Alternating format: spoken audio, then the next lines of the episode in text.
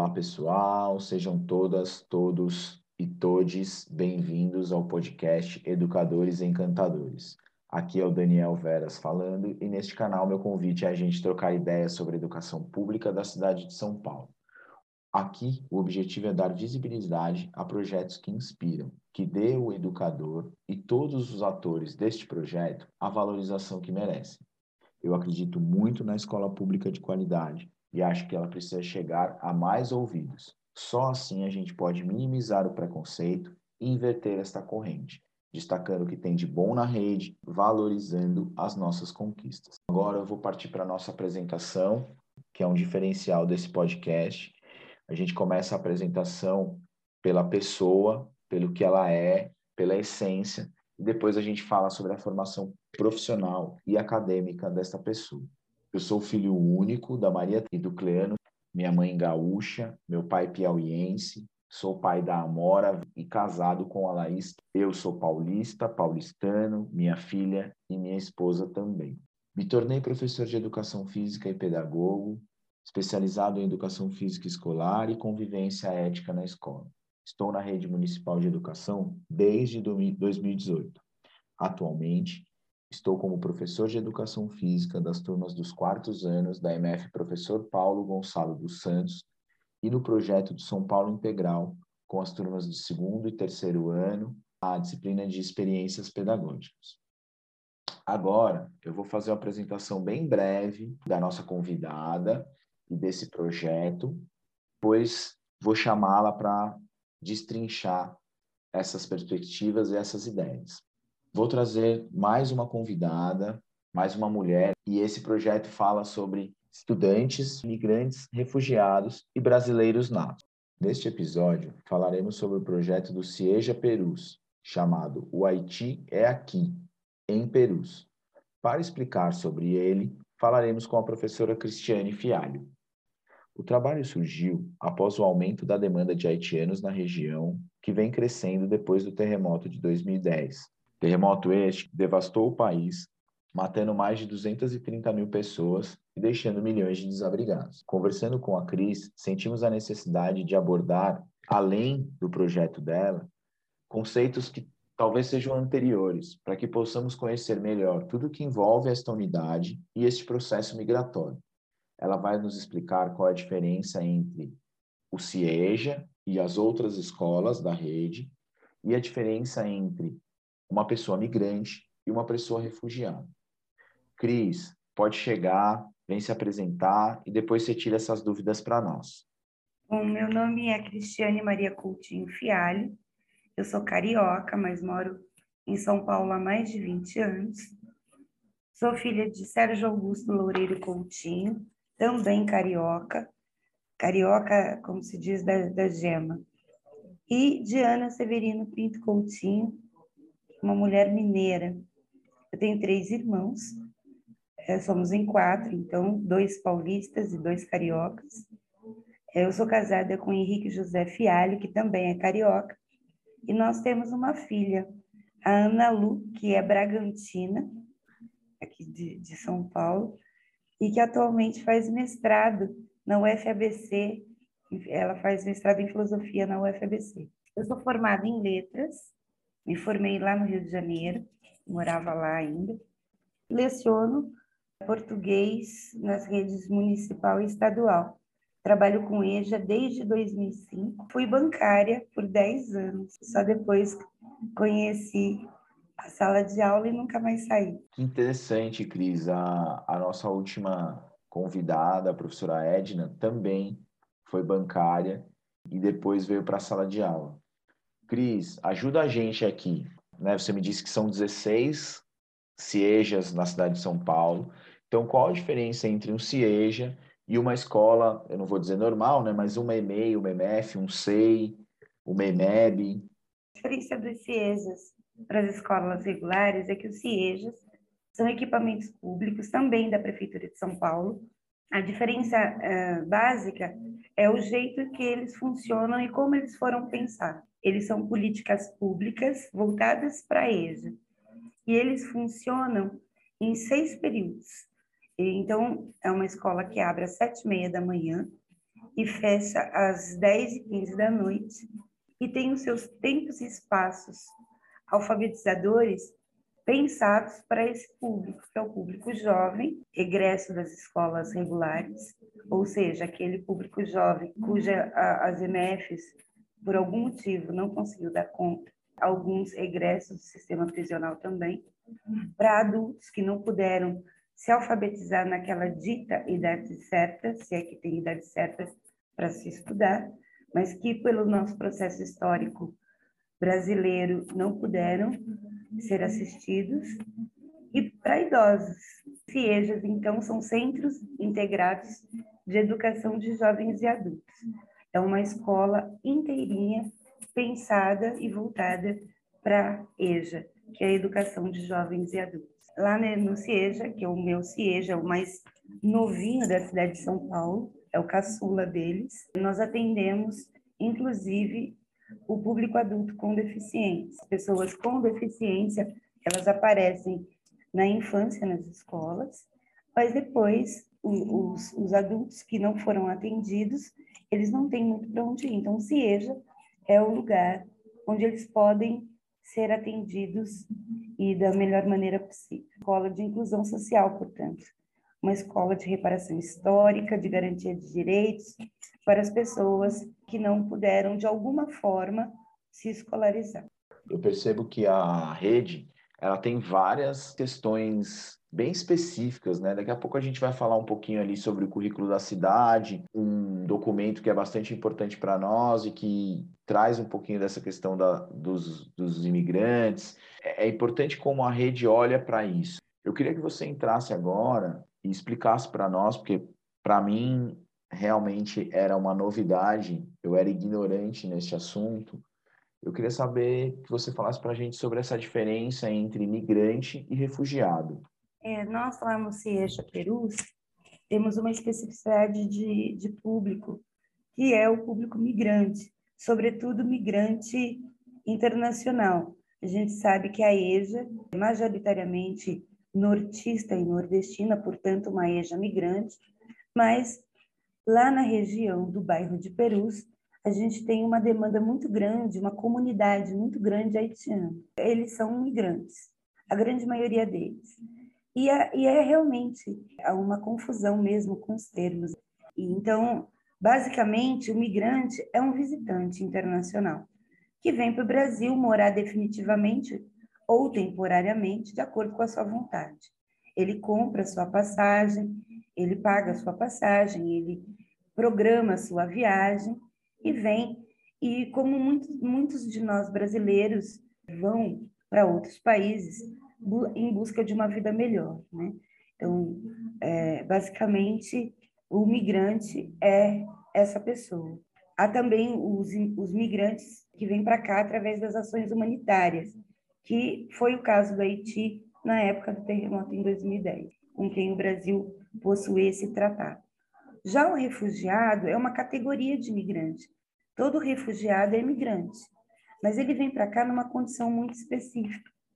Então, geralmente, ele saem do seu país de origem quando há risco de vida para si, perseguição política ou religiosa, ou alguma perseguição de alguma ordem, algum tipo de violação grave de direitos humanos, ou catástrofe natural, ou por guerra. E aí ele vem para cá e ele solicita junto à Polícia Federal o refúgio. Para ser refugiado, é necessário o pedido formal de refúgio junto à Polícia Federal, assim que ele chega no, no Brasil. A situação de refúgio é um acolhimento, um acolhimento cidadão da pessoa que passa a ser atendida por outras leis, diferentes das leis que regem a condição de migrante. Então, no CIEJA Perus, nós temos muitos, muitos migrantes, são cerca de mais de 700 alunos haitianos, já chegamos a 800, aí alguns já foram aprovados, então 700 e alguma coisa. Poucos estão em situação de refúgio, cerca de 30, nós temos cerca de 30 estudantes haitianos que solicitaram o refúgio. Todos os outros são migrantes e eles gostam de ser tratados como migrantes, apesar que não há nenhum problema com, com a palavra refugiado, mas ela causa realmente muita, muita dúvida. Cris, você falou aqui um pouquinho sobre a diferença entre migrante e refugiado. Eu queria que você finalizasse com relação à questão das leis brasileiras, né, do nosso país. Não existe a situação de imigrante ilegal. Você pode explicar um pouquinho melhor para nós isso? É, lá no CIEJA, a gente acredita que migrar é um direito humano. E migrar é realmente um direito humano. Eu me apresentei como carioca, que mora há mais de 20 anos em São Paulo. Eu vim para cá justamente em busca de uma vida melhor. E é isso. Todo ser humano tem direito de buscar uma vida melhor em qualquer lugar que ele deseje estar. Em relação às nossas leis migratórias, o Brasil, ele, apesar de algum tempo a gente ter perdido os direitos né, do, do imigrante ter estão cada vez mais difíceis, mas na maioria das assim, no, no bojo da lei são leis migratórias muito boas que diz que o migrante ele pode ter a documentação ilegal, mas ele não é ilegal. Isso faz toda a diferença na, na perspectiva, porque, embora ele tenha que ter a documentação legalizada, ele não está ilegal. Então, ele não, não vai ser extraditado, como existe leis em, em alguns outros países, onde a pessoa é devolvida sumariamente para o seu país de origem. Aqui no Brasil não é assim. Há uma tentativa de legalizar essa documentação se o, se o migrante assim desejar é, estar aqui. E aí, a partir da documentação legalizada, e é importante que ela esteja legalizada, ele passa a ter, então, todos os direitos que os brasileiros possuem, como se matricular numa escola pública, ao atendimento do SUS. E aí são poucos os direitos que o migrante é, não adquire se ele não for naturalizado que é o direito a voto, o direito a concurso público. Muito importante você trazer isso, porque a gente ainda fala que as pessoas estão de forma ilegal no país, principalmente é. pessoas que trabalham ali no centro da cidade, envolvidas com o setor de confecção, então a gente ainda trabalha muito nessa perspectiva. Ainda tem muito tabu em relação e ao desconhecimento sobre as leis migratórias. Cris, agora eu quero que você fale sobre os, o projeto da escola, como que surgiu, desde o acolhimento até a preparação das atividades, e aí a gente vai trocando um pouquinho sobre isso. Como eu falei, o CIEJA é uma escola voltada e pensada para EJA, fruto de, fruto de políticas públicas. Essa comunidade haitiana ela já estava no território quando o CIEJA chegou. O CIEJA foi inaugurado em 2016. Essa comunidade haitiana foi se formando a, a partir de 2010. Há relatos de haitianos que já estavam lá antes de 2010. E ela cresceu muito mais depois do terremoto, que foi um divisor de águas para que essas pessoas migrassem. Então, a escola, diante da matrícula dessas pessoas haitianas, que até então não eram estudantes, mas que buscavam o direito de se escolarizar, de aprender a língua portuguesa, enfim, de fazer parte de um equipamento escolar público, a gente viu a necessidade de se reorganizar, não só ah, no currículo, mas também de aproximar esses estudantes aos, aos brasileiros. E aí surge a dúvida: né? é uma língua que não é hegemônica, ou seja, não é uma língua que a gente conhece. Eles falam crioulo haitiano e alguns falam francês, muitos falam francês e alguns falam espanhol devido à proximidade do Haiti com a República Dominicana. Havia muita confusão com os nossos estudantes brasileiros, achando que eles eram africanos por serem homens e mulheres negras. Né? E aí houve essa necessidade de, de a gente explicar onde era o Haiti, que país é esse, onde fica. Mas mesmo assim havia, no primeiro momento, a nossa percepção de uma barreira linguística. Como se comunicar com eles? se eles não falam português e nós não falamos crioulo haitiano. E aí a gente pensou em várias estratégias de aproximação. Uma delas foi pensada pela nossa diretora: vamos fazer uma festa? E ela me disse, é uma frase que eu nunca esqueço: nada como comida e festa para aproximar as pessoas. Então, nos organizamos. Eu era, na época, a única professora de português, então eu ficava majoritariamente com os haitianos, porque na, a necessidade básica deles era realmente de aprender a língua portuguesa para poder dizer bom dia, ir ao supermercado, trabalhar, pegar ônibus, viver a vida que se vive, né? E então eles passavam muito tempo comigo nas aulas de português e aí eu orientei eles à formação de comitês. Cada comitê ficou responsável por uma parte dessa festa.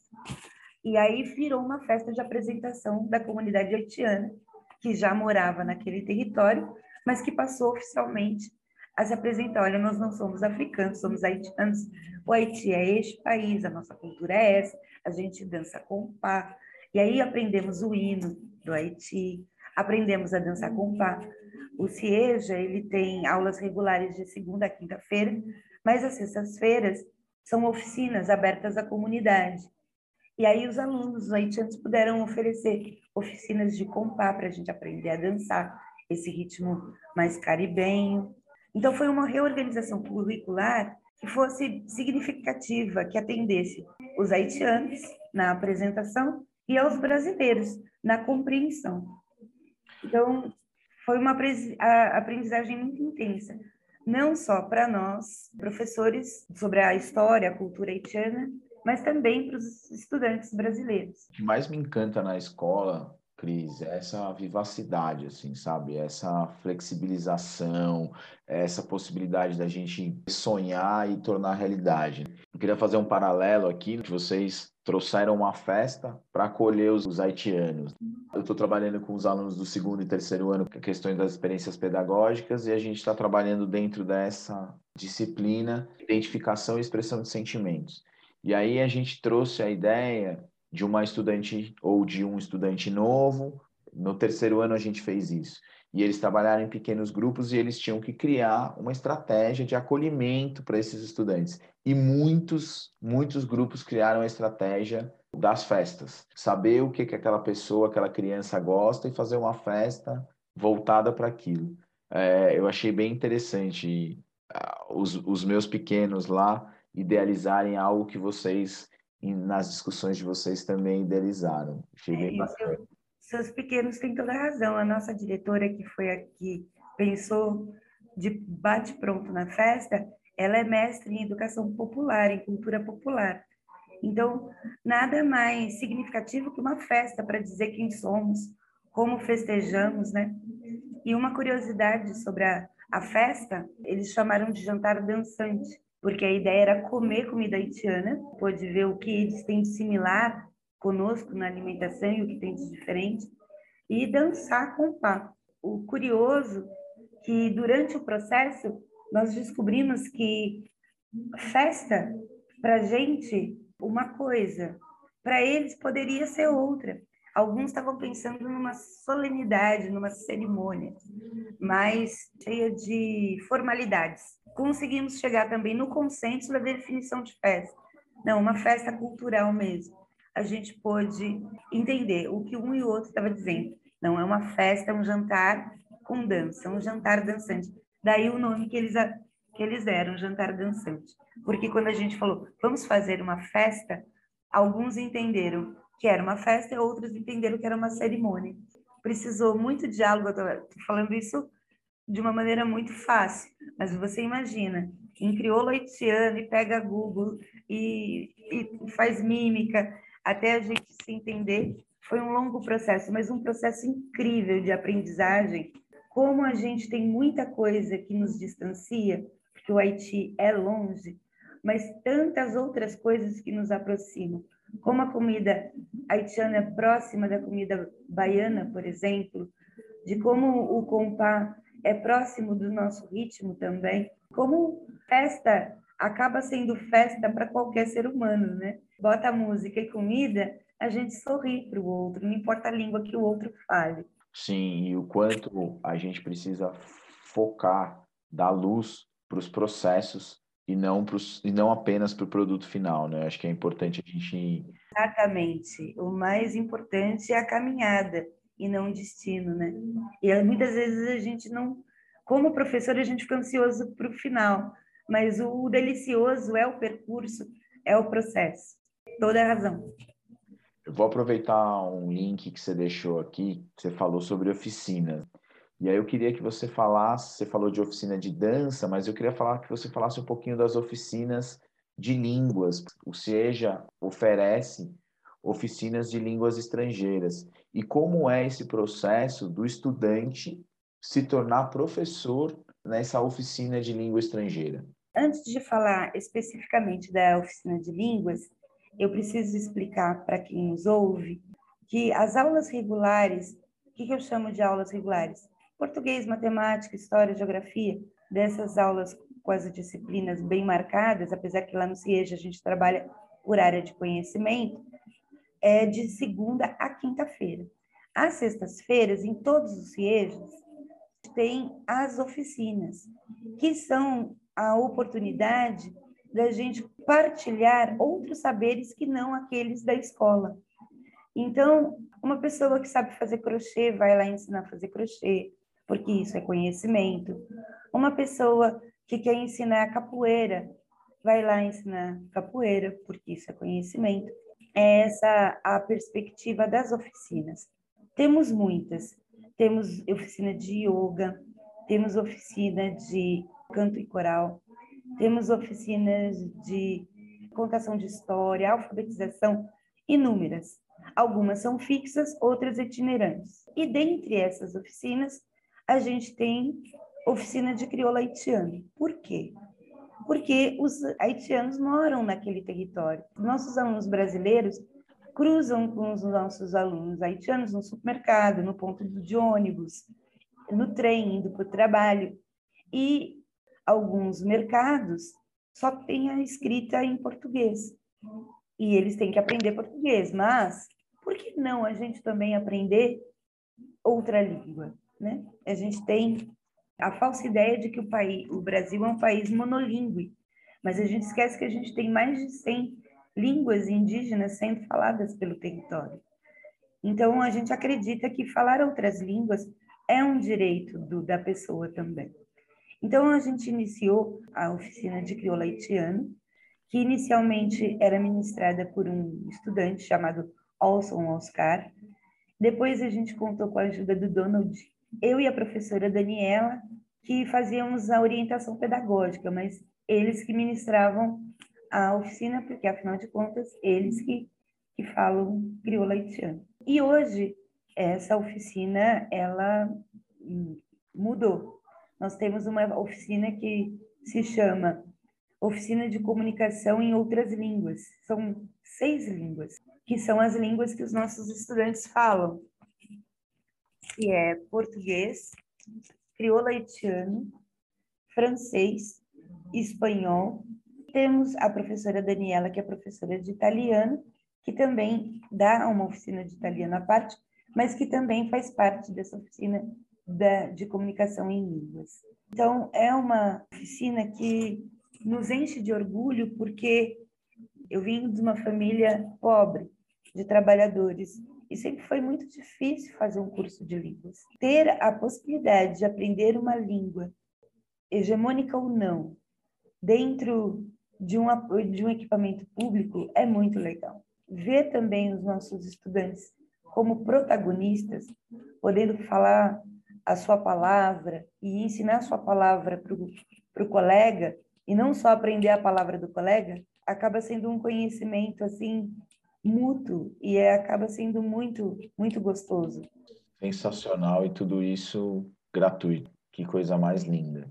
Queria só contemplar sobre essa ideia, né, de que somos criados a pensar que o Brasil é monolíngue. Isso é muito importante, porque não, não a gente não é monolíngue, né? Do público migrante grande que a gente tem no país, mas as línguas indígenas são muito invisibilizadas e elas são faladas. Ali perto de Perus, a gente tem um bairro chamado Jaraguá, onde nós temos várias aldeias indígenas. E nessas aldeias se fala Guarani, por exemplo. E é ali pertinho de nós. Mas nós não conhecemos essas línguas, nós não falamos nenhuma delas, e às vezes a gente toma um susto quando a gente sabe que tão perto da gente há tantos falantes de Guarani, e justamente por conta do nosso processo de colonização que foi extremamente violento. Então é necessário que a gente quebre essa barreira linguística, que a gente possa aprender outras línguas e entender que é um direito também e por que não aprender as línguas não hegemônicas? Por que só aprender inglês e francês? Por que não aprender guarani, aprender crioulo haitiano, espanhol, que seriam línguas muito mais próximas e úteis para o nosso dia a dia? Lá no início, Cris, você falou que vocês trabalham lá no CIEJA com mais de 700 estudantes haitianos no momento. Já chegaram até 800. Com essa demanda, eu acredito que houve a necessidade da adaptação de um currículo. Você já falou um pouquinho sobre isso aqui, e agora a gente vai aprofundar um pouco mais, porque na nossa rede, a rede municipal, tem um documento muito importante, especial, com demandas específicas, inclusive, que é o currículo da cidade. E segundo ele, este currículo deve ser pensado para dialogar com a dinâmica e os dilemas da sociedade contemporânea.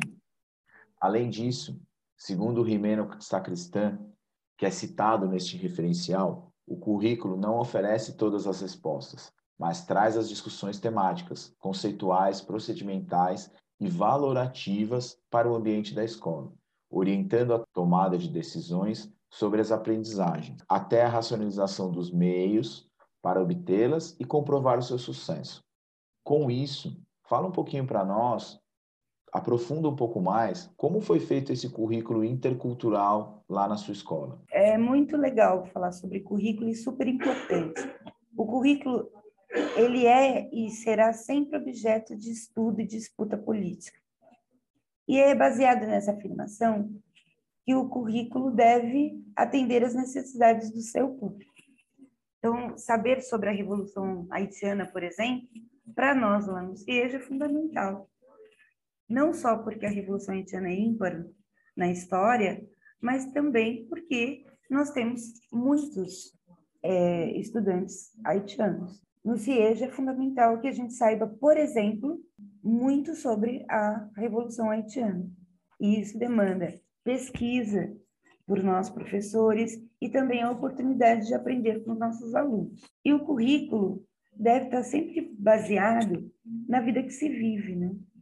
Então, eu estou falando de um currículo para EJA, né, que é um currículo que tem que ser realmente pensado e elaborado para jovens e adultos, e não uma adaptação de um currículo de uma escola regular, por exemplo. A gente tem na, na Prefeitura de São Paulo um caderno orientador sobre povos migrantes.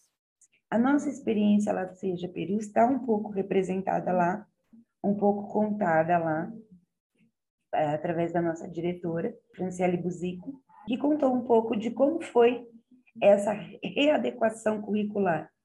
Né? Como a gente ensina para migrantes cuja língua nós não falamos. Então, a gente fala um pouco sobre a valorização, a importância de valorizar a língua do outro.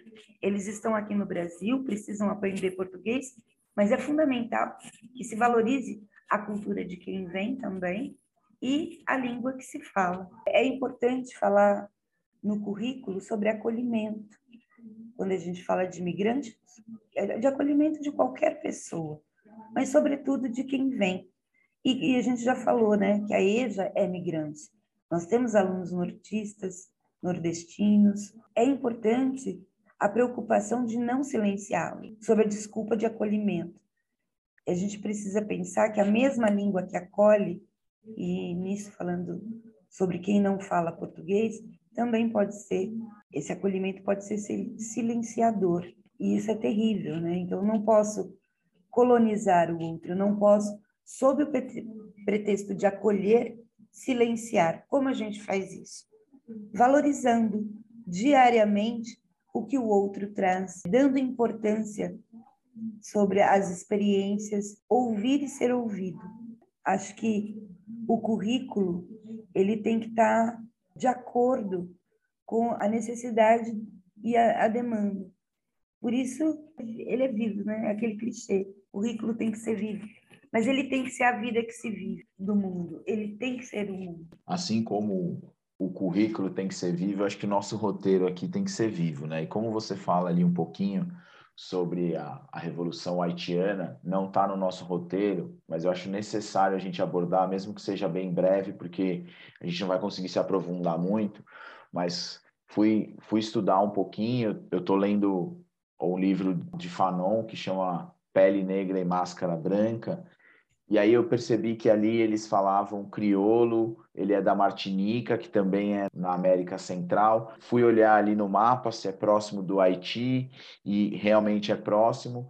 O Haiti, com tantas riquezas naturais, um país tão próspero, teve uma revolução tão linda por escravizados que tomaram o poder, expulsaram e mataram os colonizadores e por que será que um país desta forma, num lugar tão privilegiado geograficamente, com tantas belezas naturais, por que, que ele é tão empobrecido? A gente conversou um pouquinho sobre isso, né, Cris? Sim, por que será, né? Não, e não é à toa, né? A gente aprende todas as revoluções possíveis, né? É, a Revolução Francesa é importante para que se entenda a Revolução Haitiana. Mas a Revolução Haitiana mesmo, eu, particularmente, nunca tinha estudado fora desse contexto de professora no CIEJO. Tinha ouvido falar, mas eu, eu não sabia da magnitude, da importância é, que ela teve de escravizados não só fazerem a sua abolição, como fazerem ao mesmo tempo a sua independência. Ela acaba sendo única no mundo por isso. Fizeram a, a abolição e a independência, porque e aí faz todo sentido a independência, porque se libertaram dos colonizadores e puderam, como povo, proclamar a sua independência. O custo foi alto, né? E o silenciamento dessa revolução ficou até hoje. Pouco se fala na revolução haitiana que deveria ser estudada e reestudada desde lá do, do infantil até as universidades. E eu acho que é, é isso. A gente só conta a história do lado que venceu, da história dos vencedores. A, escola, a história tem lado, né? E a gente precisa pegar um outro ponto, porque não existe lado certo ou errado da história, mas existem pontos de vista. E a Revolução Haitiana é um ponto de vista de quem foi subjulgado mas inverteu essa lógica de escravização. Mas paga um preço muito alto politicamente, economicamente, até hoje. O Haiti hoje, ele vive as consequências, e aí a gente pode um dia debater sobre isso, há muitos estudiosos que falam sobre isso, mas eles pagam um preço até hoje, fruto dessa revolução tão importante para a história.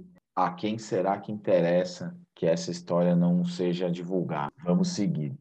Vocês lá na escola, lá no CIEJA, identificaram algum motivo específico para ter tantos haitianos matriculados? Por que, que eles se instalaram nessa região? Vocês têm algum, algum estudo, alguma coisa sobre isso? Olha, a gente tem algumas hipóteses sim. A gente está lá desde 2016 então, alguma das hipóteses é que o Perus é uma região periférica da cidade de São Paulo, que possui uma linha de trem, a linha 7 Rubi da CPTM, que liga rapidamente aquele bairro ao centro. E o aluguel na periferia é sempre mais barato. Provavelmente, uma primeira célula migratória foi para aquela região, e a gente sabe que migrantes precisam de ajuda e eles se autoajudam, né? Então, uma pequena célula foi, que chamou um parente, que chamou um amigo, que trouxe a esposa, que e essa comunidade então foi crescendo. Tempo atrás, nós tivemos o privilégio de ter lá no CIEJA a FAO, Faculdade de Arquitetura e Urbanismo, fazendo um, um estudo com a gente para entender quem eram eles, né? E a gente entendeu na época que essa migração era majoritariamente masculina, idade média. Só depois as mulheres começaram a vir. Então a gente entende bem que essa hipótese possa até estar correta, que essa pequena célula veio, se estabeleceu, então muita o tipo de moradia também é bem curioso porque eram moradias coletivas, então uma pessoa alugava uma casa, mas moravam cinco homens, seis homens. Por quê? Porque nem todos estavam empregados ao mesmo tempo. Então, quando um ficava desempregado, o outro ajudava, né, morando de graça, e acabam, acabavam se ajudando na alimentação. E aí, quando a vida se estabelecia de uma maneira um pouco mais razoável, trazia a, alguém da família e já ia montar uma casa como uma, como uma família independente. Então, basicamente, aquela comunidade talvez tenha se formado a partir dessa perspectiva. Mudando totalmente de assunto agora, a gente conversa bastante, né, antes de, de gravar, e eu percebo que nessas conversas você citou muito Paulo Freire. E eu queria saber como os escritos de Paulo Freire embasam esse trabalho de vocês lá no CIEJA. É, nós somos uma escola de inspiração freiriana. Nosso PPP tem muito de, Paulo Freire. A gente tem outras inspirações também, né? Lélia Gonzalez, né, no português, na Méfica. É, a gente tem muitos outros teóricos que nos dão inspiração e nos embasam para esse trabalho que é feito realmente a muitas mãos. O projeto CIEJA é um projeto incrível. Cada CIEJA da cidade tem uma especificidade, uma demanda. E nós é, vimos em Paulo Freire é, muito do que a gente faz e também nos inspiramos nele. Então, eu gostaria de citar duas belas premissas, assim, que nos traduz enquanto uma escola de inspiração freiriana. E que pelo menos a gente tenta trabalhar para que seja, né, cada vez mais assim, que é aprenda a dizer a sua palavra. E eu acrescentaria, aprenda a dizer a sua palavra na sua língua materna e na língua que você quiser aprender, porque aprender outras línguas é um direito. Em Pedagogia do Oprimido, há uma dedicatória do Freire que a gente usa muito, que inclusive está no nosso projeto político-pedagógico, que fala sobre os esfarrapados do mundo. Que diz assim: aos esfarrapados do mundo e ao que neles se descobrem, e assim descobrindo-se, com eles sofrem, mas, sobretudo, com eles lutam. E é isso que é uma EJA a EJA é feita dos esfarrapados do mundo. todos os esfarrapados do mundo estão lá. É uma escola de inclusão social. É uma escola para todos e todas. É uma escola do, do migrante, nordestino, nortista, internacional. É da pessoa com deficiência. É da mulher, que muitas vezes tem tripla jornada de trabalho. É da avó, que vai lá no CIEJA deixa o, o filho, na, o netinho na creche, corre lá no CIEJA para ter duas horas e quinze de aula. Todas aquelas pessoas que dizem assim, professora, eu quero ter o orgulho de ler uma receita. Eu quero poder ler uma receita e fazer um bolo. São os esfarrapados do mundo. Então, não tem como a gente não se inspirar em Paulo Freire, quando a gente olha para a educação de jovens e adultos no, no, no nosso Brasil, né? Perus é isso, seja Perus é uma escola para os esfarrapados do mundo. Eu queria que você, Cris, fizesse agora uma avaliaçãozinha dos, do projeto de vocês e que você completasse três frases. Que bom que, que pena que e que tal ser. Que bom que o trabalho de CIEJA é um projeto coletivo feito a muitas mãos e que nós, professores e professoras, nos encontramos para falarmos sobre as bonitezas da escola pública. Que pena que tem gente com fome ainda em 2022. e isso reverbera na aprendizagem, na escola e na vida. Não temos estudantes trabalhadores na EJA. Temos, como disse o Miguel Arroio, em Passageiros da Noite, trabalhadores estudantes. E esses muitas vezes têm fome. Essa perspectiva de trabalhadores estudantes muda tudo, porque o trabalho na vida do adulto vem primeiro. Não se dá para trabalhar com fome, não se dá para estudar com fome, e não se pode deixar de trabalhar para ter o seu ganha-pão. Então, que pena que tem gente com fome, e que pena que há poucos CIEJAs ainda na cidade de São Paulo. Que tal se a EJA fosse de fato uma modalidade de ensino com políticas públicas pensadas e elaboradas para essa demanda que é enorme, mas ainda é muito reprimida. A gente tem mais de 11 milhões de pessoas não alfabetizadas nesse país. Então a gente precisa alfabetizá-las. Que tal se a gente aumentasse, ampliasse, fizesse propaganda da educação de jovens e adultos e pudesse ter isso como uma grande causa da educação brasileira? Seria maravilhoso.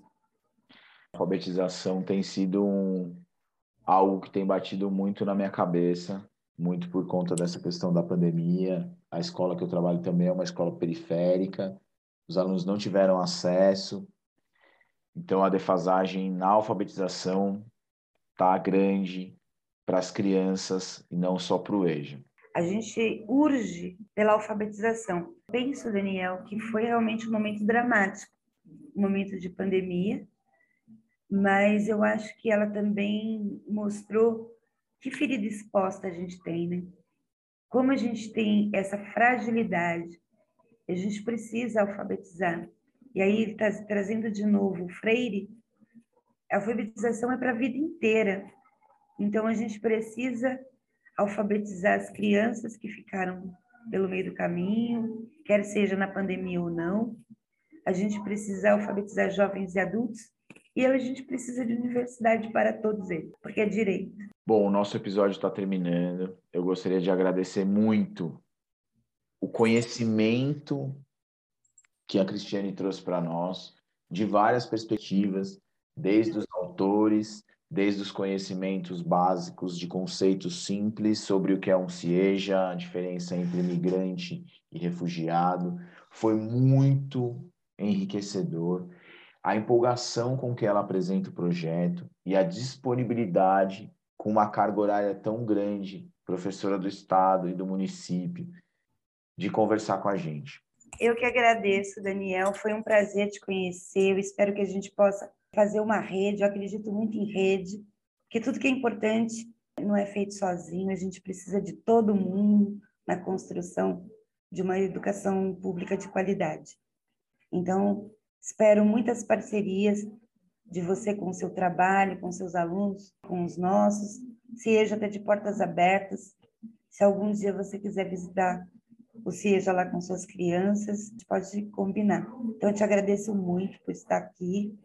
Agradeço a todos que, que estão nos ouvindo. E é muito importante a gente falar sobre educação pública de qualidade, que é um assunto muito caro para a gente. Eu gostaria de terminar homenageando a você, homenageando todos os professores, com um cordelzinho do Luiz Antônio Simas, que também é professor, uma exaltação daquilo que lá no CIEJA a gente acredita muito. A vida é o que se ilumina nas bordas da boniteza, arrodeando beleza, onde o sonhar imagina um Brasil justo e fraterno, do povo e não do governo, como Paulo Freire ensina.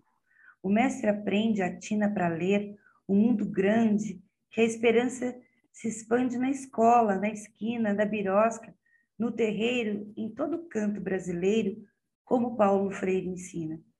Diante da fúria insana do opressor carcomido, caminhar como, como oprimido é opção, mas que sina e compromisso de luta do amor e não da força bruta, como Paulo Freire ensina. Liberdade que anima o axé da pedagogia no fuzuê da alegria dos meninos e meninas, semente do mundo novo para a grande festa do povo, como Paulo Freire ensina. contra a besta assassina, a cadela do fascismo, o genocídio, o racismo, tudo que a vida abomina, que se erga a bandeira dos condenados da terra, como Paulo Freire ensina. Viva a força que emana da vida do centenário, que o abecedário semente que destina, no amor da semeadura, ser a fruta, a flor e cura, como Paulo Freire ensina. Muito bom, muita boniteza. E ali a gente tem talvez mais uma referência de Fanon, né? Quando ele traz os condenados da terra. Que né? combina com os esfarrapados, né? Do Exato. É, que você vê que esse povo sabido, Fanon, Paulo Freire, estão todos e na mesma vibração e na mesma sintonia, né? Estão tudo mancomunado, né? Em todo final de episódio, eu destaco uma frase, uma expressão ou um texto de alguém que tenha atuado no projeto. Hoje eu vou citar uma frase da nossa convidada em uma matéria que está no site da Secretaria Municipal de Educação, que ela diz: aprender a lidar com as diferenças e respeitá-las sem querer colonizá-los é um importante princípio que se encontra na obra de Paulo Freire. Agradeço vocês por estarem aqui conosco e um grande abraço. Tchau, tchau.